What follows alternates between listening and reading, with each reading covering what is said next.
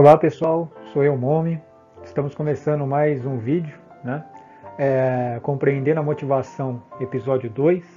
Né? É, Para quem não me conhece, eu sou Momi, estudante de psicologia pela Unip, né? e uh, estamos em mais uma série, dessa vez é, falando sobre a motivação. Né? Para quem está chegando agora no canal, dê um joinha, se inscreva. Né? Uh, também Estamos no podcast do Spotify, então quem quiser ouvir esse mesmo conteúdo no Spotify pode ir lá direto. Né? Então vamos começar. No último episódio nosso, na nossa introdução, a gente falou que o processo da motivação, né, ele vai entrar dentro de é, três esferas, né, basicamente, que seria o quê? As esferas biológicas, psicológicas e sociais, e elas iam interagir dinamicamente, né? E dependendo como uma compensa a outra, as pessoas vão levando a vida e vão se motivando em diversas áreas. Né? Começando pela esfera biológica, né? uh, vamos dizer o que agora? Iniciando aqui o vídeo. Então, segundo Alexander Luria, quando ele fala é, sobre os processos psicológicos, ele vai falar que o sistema psíquico precisa de uma ativação cerebral para fazer as funções necessárias no dia a dia. Né? E aí ele divide essas funções como unidades funcionais do encéfalo, né? que é onde está o cérebro, aonde está o tono cerebral, cerebreiro e tal. Né? E aí ele diz que vai ter uma unidade para regular o tono ou a vigília, né? então vai ter uma unidade do, do, do cérebro que vai regular a, a vigília, ou seja, o momento que você está acordado, vai ter uma unidade dentro do, da, do processo cerebral que vai processar, armazenar as informações que vêm do mundo exterior, né? E vai ter uma unidade que vai programar e regular, né? E verificar a atividade mental, né? Segundo Isaac Loira. E esses três processos dentro do processo da psicologia uh, cognitiva e da neurologia, né? Uh, acaba fazendo uh, tudo aquilo que a gente falou sobre a motivação do aspecto biológico, né? Então, é, a gente vai verificar o que? Né? Conforme nesse desenho. Né? É, mas antes de entrar nesse desenho, eu queria falar sobre as três principais unidades funcionais. Então, dizemos que os processos mentais humanos né, são sistemas funcionais complexos e que eles não estão localizados em estreitas circunstâncias nas áreas do cérebro, mas ocorrem por meio da participação de grupos de estruturas cerebrais operando em concerto, cada uma das quais ocorre com a sua própria contribuição particular para a organização desse sistema funcional. Correspondente à primeira questão essencial, é, deve ser é, descobrir a unidade funcional básica que é composta pelo cérebro humano. Ou seja, o, o Isaac Luria, o Isaac Luria é ótimo, o Alexander Luria, ele está querendo dizer o que? Que a gente tem dentro do nosso sistema funcional, né, determinados processos psicológicos, só que eles são dinâmicos, né, eles não são é, estáticos. Então não existe uma, uma região do cérebro fixa para processar a informação, ela vai trabalhar de forma dinâmica. Né? E o que, que isso tem a ver com a motivação? Porque é como a gente falou logo no começo do vídeo, né? o, a segundo, o segundo preceito, né? o que vem do lado externo, né?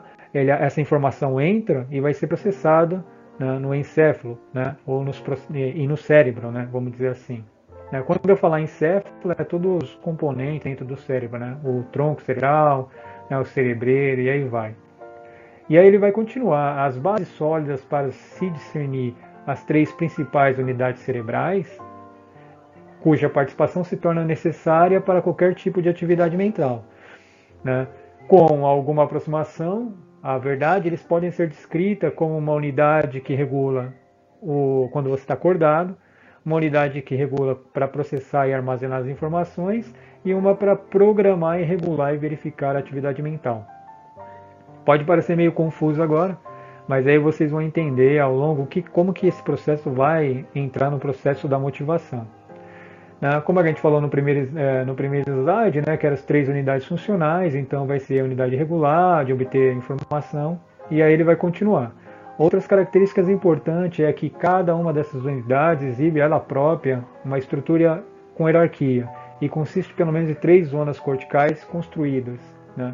Então tem uma área de projeção, uma área de associação, né, que vai associar as informações e assim por diante. Ele vai separar em hierarquia né, é, os processos cerebrais. Mas isso para a gente, no que se refere é, à motivação, seria muito profundo eu falar isso para vocês. Então vou tentar resumir um pouco mais. Né? Ele vai falar também que é, a unidade regular do, de vigília, ou seja, a unidade que regula né, a, a gente está acordado, né, ele vai falar o quê? Ele vai falar assim: para que os processos mentais humanos sigam o seu curso correto, o estado de vigília é essencial. Ou seja, a gente tem que estar acordado para as coisas estar funcionando. E é apenas em condições ótimas de vigília que o homem pode receber e analisar informações, que os necessários sistemas seletivos de conexão pode ser traduzido à mente. Sua atividade programada é o curso dos processos mentais verificados, seus erros corrigidos e sua atividade mantida em curso. Ou seja, é, a gente tem que ter uma ativação cerebral para poder armazenar as informações do dia a dia. Né? E aí ele vai continuar. É sabido que tal regulação precisa de processos mentais e é impossível durante o sono ou cursos das reminiscências e associações que surgem, é, que, que, surgem é de natureza desorganizada e a atividade mental adequadamente é, dirigida é impossível. Ou seja, no sonho não teria como fazer isso, segundo Alexander Lurie. Né? E aí ele vai continuar, vai falar, a atividade organizada dirigida a metas requer uma manutenção do nível ótimo do tônio cortical. Né? O que, que, é isso? Né? Uh, Para quem está acompanhando no YouTube, eu estou mostrando umas imagens, né? mas eu vou tentar descrever também. Abaixo do, do cérebro tem o, o, o tronco encefálico.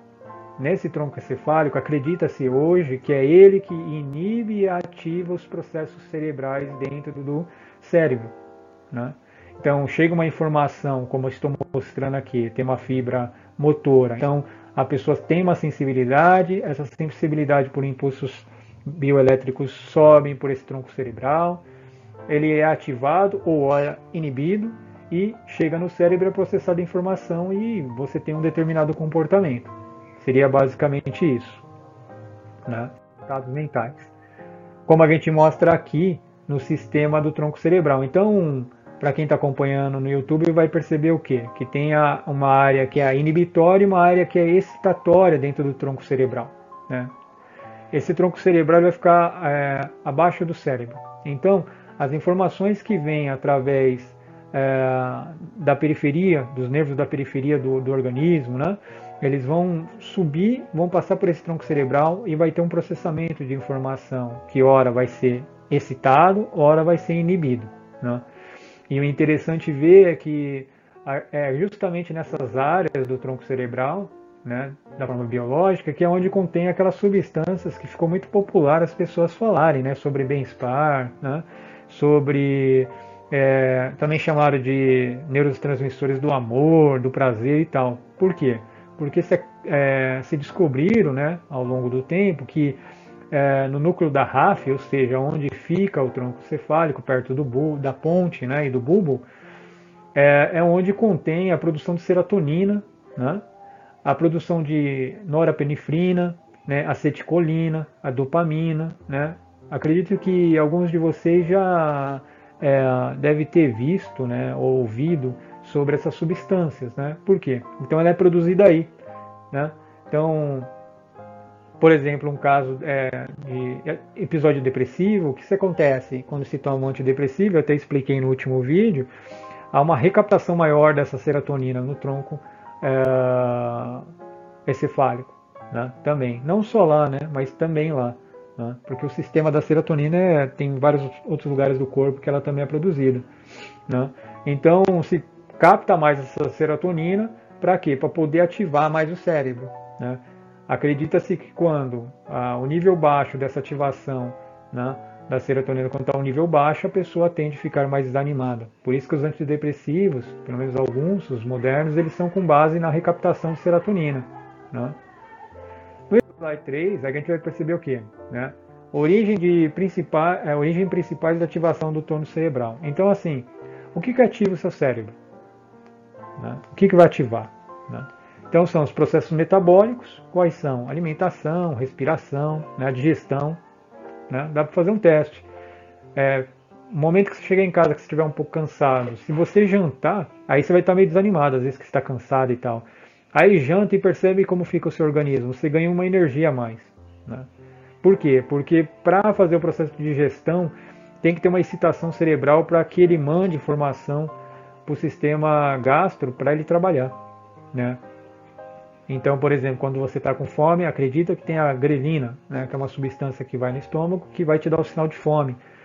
Para essa grelina chegar até lá, não só ela, né, são uma, vários outros sistemas, eu estou resumindo muito, né, para esse neurotransmissor chegar até lá, é, tem que ter uma ativação cerebral. Né, e aí, conforme você come, essa grelina vai diminuindo. Né, e aí ele vai falar também que uma das coisas que vai ativar o, o, o tono cerebral, né, ou seja, o cérebro, vai ser os estímulos do mundo exterior. Então, por exemplo, você está dirigindo o carro, levou uma fechada, aí assim que a informação entra dentro do seu organismo, vai desencadear uma série de hormônios e neurotransmissores para defesa, para entender o que está acontecendo. E aí você fica em alerta. Né? E aí o Alexander Lowe vai fazer um terceiro item né, de origem, que é a invocação dos planos. Então quando você faz um plano para a sua vida, né, e você coloca isso de forma consciente, isso vai forçar o seu sistema cerebral a ficar ativado para executar determinado plano, até em situações às vezes mais extremas. Então, por exemplo, você fala, pô, eu quero juntar uma grana porque eu quero viajar ou comprar alguma coisa. E aí você vai trabalhar mais horas, né? vai ficar mais horas sem dormir, etc. Fazer um monte de coisa, por quê? Porque você colocou um plano nisso que vai te dar uma energia, né? Você criou um processo né? Mental, consciente, que vai te dar uma energia. Né? Aí, como eu coloquei, acredita-se que os neurotransmissores estão envolvidos na estimulação da liberação da oxitocina, da acetilcolina ou da dopamina. Né? E aí tem vários tipos de neurotransmissores que vão ajudar essa ativação. Né? E alguns vão inibir essa ativação para poder manter a homeostasia, o equilíbrio do organismo, para poder estar tá vivendo e fazendo as coisas, ou seja, se motivando para fazer coisas. Por exemplo, acredita-se hoje que a serotonina ela promove o bom humor né? e sensação de bem-estar. A norepinefrina ela influencia o humor, a ansiedade e o sono né, junto com a acetilcolina e junto com a dopamina. Eles trabalham tudo junto, né, o que se acredita hoje. Tem muita coisa ainda para aprender sobre essas substâncias, né, uh, que ainda está em andamento, né, e conforme o tempo vai passando, a ciência vai ficando mais moderna, a gente vai descobrindo mais sobre isso, né. E aí ele acaba falando, quando eu falei dos processos metabólicos, ele coloca, abre aspas, a primeira dessas origens é representada pelos processos metabólicos, como eles são às vezes denominados pela economia interna referida ao organismo. Os processos metabólicos levam à manutenção do organismo interno e relaciona-se em suas formas mais simples, como os processos respiratórios, digestivos e metabólicos de açúcar, proteínas, secreções internas. Né? E é, todas elas são é, reguladas pelo hipotálamo. Então, o que acontece? É aquilo que eu falei. É, você pode até criar uns planos para você, para sua vida, que vai te dar uma energia para você fazer determinada coisa. Mas se você não tiver um tono é, é, cerebral é, regulado, ou pelo menos é, sadio, você não vai ter energia para processar essas informações. Então você vai fazer seu plano sempre cansado, sempre desanimado. Né? Então, o ideal nesse processo biológico é a gente saber que a gente tem que cuidar da nossa saúde no que se refere à alimentação, no que se refere ao sono, né? Uh, exercício físico, né?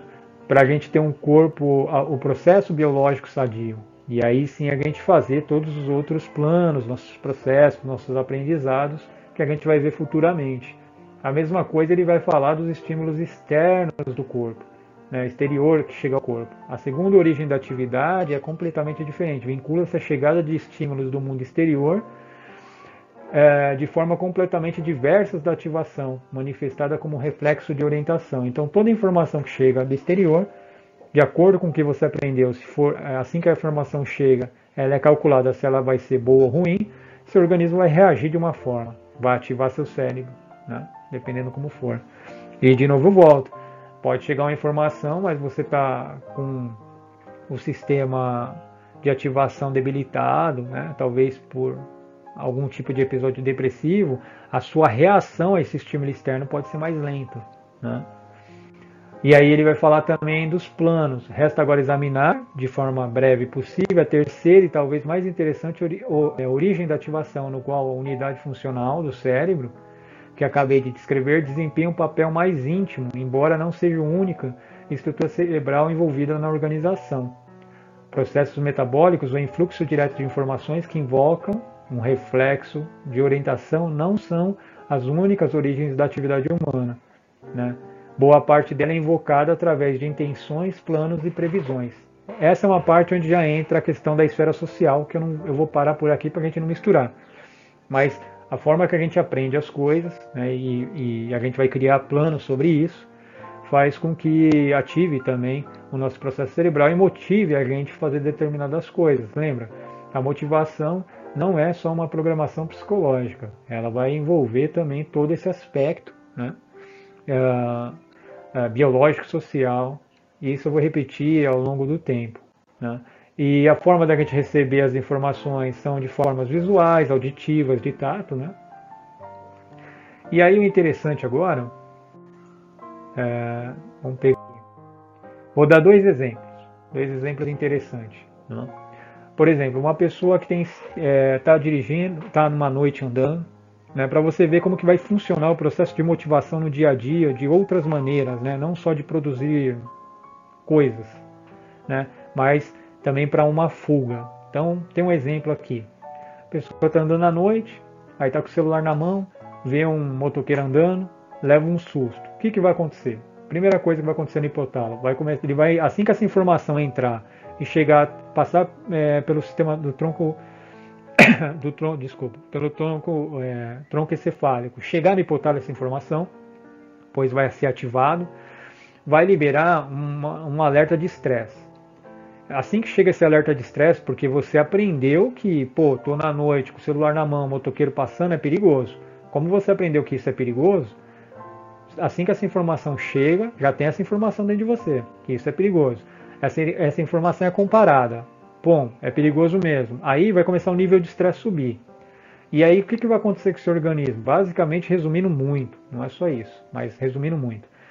Assim que entra o alerta de estresse, ah, vai ser liberada a acetilcolina e depois ela vai, com outras substâncias, vai desencadear uma série de substâncias até chegar na glândula renal. Chegou na glândula renal, vai ser liberado o cortisol. Né? Esse cortisol né? como eu mostro aqui na figura, para quem está no YouTube vai conseguir ver melhor, né? A glândula renal fica acima do rim. Né? Então, quando chegar, ele for liberado essa acetilcolina nessa glândula renal, ficar acima do rim, vai ser liberado cortisol. Esse cortisol vai te dar uma mudança fisiológica de apoio à resposta de fuga ou de luta. E aí já muda o seu comportamento.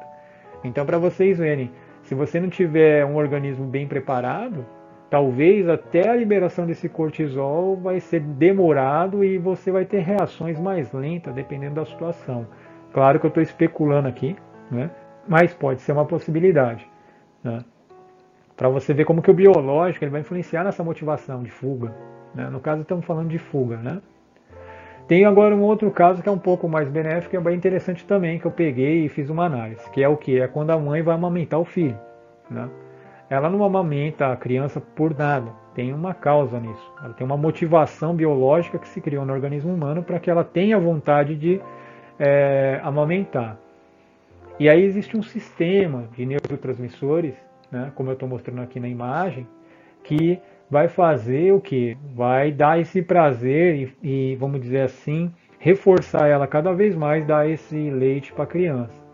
De forma muito simples e resumida, é mais ou menos assim: vai começar a liberação de é, dopamina, né? assim que ela está com o bebê pronta para para amamentar, porque ela percebe, e aí aquele negócio, tudo aprendizado. Ela vê o bebê chorando, a informação entra, ela aprendeu que bebê chorando talvez possa ser leite, então essa informação já está gravada dentro do cérebro dela. Ela pega o bebê.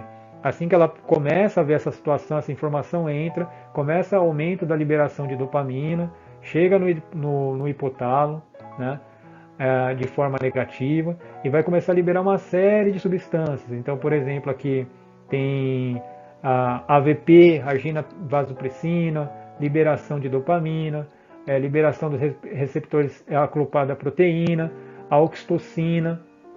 Né? E aí, quando o bebê começa a fazer o processo de sucção do leite, para a mãe continuar nesse processo também começa a liberação de oxitocina. Né? E aí, também, é, assim que o bebê coloca o, uh, os seus lábios para fazer a sucção, começa a liberação da, da, da prolactina também, né? que é a produção de leite para o bebê. Né? A função é estimular a produção de leite. Então, quando, como ela já aprendeu que ela vê um bebê chorando, né? aí ela já aprendeu que pô, bebê, meu bebê chorar é porque pode ser leite. Aí ela vai pegar, só que assim que ela pega o bebê, a motivação que vai fazer com que ela faça todo esse trabalho é todo esse processo de neurotransmissores também, né, e hormônios. Né? Então ela pega, sobe liberação de dopamina, chega no hipotálamo, aí depois entra a vasopressina, a oxitocina, né? aí entra a produção, a estimulação da, da produção de leite através da prolactina, né? e aí a mãe sente prazer em dar é, o leite para a criança. Né? Então esse é um exemplo interessante para a gente ver o que? Que essa motivação de dar o leite para a criança tem um sistema lógico. Né? A motivação não vem do nada. Então, assim, a gente também não pode falar, por exemplo, vamos imaginar um caso hipotético, uma mulher que de repente está desanimada em dar leite para o filho, né? E aí ela pode ouvir uma conversa de alguém e falar assim, nossa, aquela mãe é desnaturada, ela não tem nem vontade de dar leite para o filho, ela não tem motivação para isso, deve ser uma mãe é, que não gosta do filho e tal. Não sei nem se deve ter isso, mas vamos imaginar que houvesse um episódio assim, a gente tem que analisar essa motivação também do ponto de vista biológico. Né? Será que ela está com todos os sistemas funcionando bem? Né? Será que a prolactina está sendo produzida da forma que tem que ser produzida? Será que a produção de oxitocina para ela ter esse bem-estar está sendo produzido? E se não estiver sendo produzido, aí entra no processo psicológico, né, de entender a história da vida da pessoa, o que começou a inibir todo esse processo. Né? Então a gente nunca pode estar tá falando de motivação de uma forma só ao comportamento. A gente tem que ver o lado biológico. Né? Esse é um exemplo que eu acabei dando. Né? Então, uma mãe pode deixar de dar, não se sentir motivada em dar leite para a criança, é, não só por causa da programação que ela sabe que tem que dar leite, mas é porque ela não tem as substâncias necessárias né, de neurotransmissores e hormônios funcionando da forma correta. E aí ela não vai sentir essa motivação. Ela pode até se forçar, mas ela não vai sentir. E aí, com o tempo, isso vai sendo reforçado e vai criando um ambiente aversivo. E aí chega um ponto que ela não consegue mais dar leite para o bebê e ela começa a achar que ela está com alguns problemas psicológicos. Mas talvez o problema não seja o sistema psicológico, mas sim o que? O sistema biológico, que não está forçando essa motivação. Tá? Então, para finalizar esse episódio, né, sobre a parte biológica, para vocês entenderem, é isso. Para a gente ter uma motivação, como eu mostrei, temos que ter um tono, de acordo com Alexandre Loira, que ele fala, temos que ter um tono cerebral regular, ou seja, os sistemas de ativação e inibição de neurotransmissores tem que estar tá funcionando legal, né? E o que, que ativa esses neurotransmissores, né?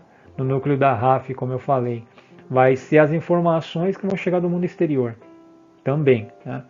Então, a informação que chega no mundo exterior vai entrar através dos nossos sensores visuais, auditivos e táteis, vai chegar nesse tronco cerebral, ele vai ativar ou inibir, dependendo da situação, e vai fazer todo o processamento para ver qual comportamento você possa ter e se motivar ou não, dependendo da situação. Como eu dei o exemplo da fuga, o cara foge assim que o cortisol entra no sistema, mais adrenalina. E no caso da mãe, se ela não tiver o sistema funcionando bem, tanto a prolactina é, estando em baixa, ou a, a, o sistema da oxitocina não estiver funcionando no neurotransmissor, ou o sistema da dopamina não está liberando da forma uh, que tem que liberar, pode acontecer da mãe não se sentir motivada, a, mesmo sabendo ela que ela tem que dar mamar o filho, ela, ela pode começar a se sentir mal e não se sentir motivada a, a dar o leite para a criança e não entender e achar que só é um processo psicológico, que ela é ruim e tal, mas não é. Pode ser um processo biológico, né? Então é isso, gente. Mais um vídeo. Próxima semana, né? Assim eu vou tentar fazer um pouco mais rápido os vídeos. Vou falar dos processos psicológicos, né? Esse daqui é só um apanhado do processo biológico, até porque a literatura sobre os processos psicológicos ou biológicos é muito longa, né? Então, assim, e eu tenho que passar de uma forma bem resumida para vocês, para que possa ser útil, né? E não de uma forma tão técnica, né? E dentro das minhas limitações também, claro. Então é isso. Até o próximo, próximo vídeo. Se inscreva no canal quem está chegando agora. Dúvidas, é, mande por um e-mail, abranqueopreto.gmail.com. Dê um joinha, dê um like e até mais.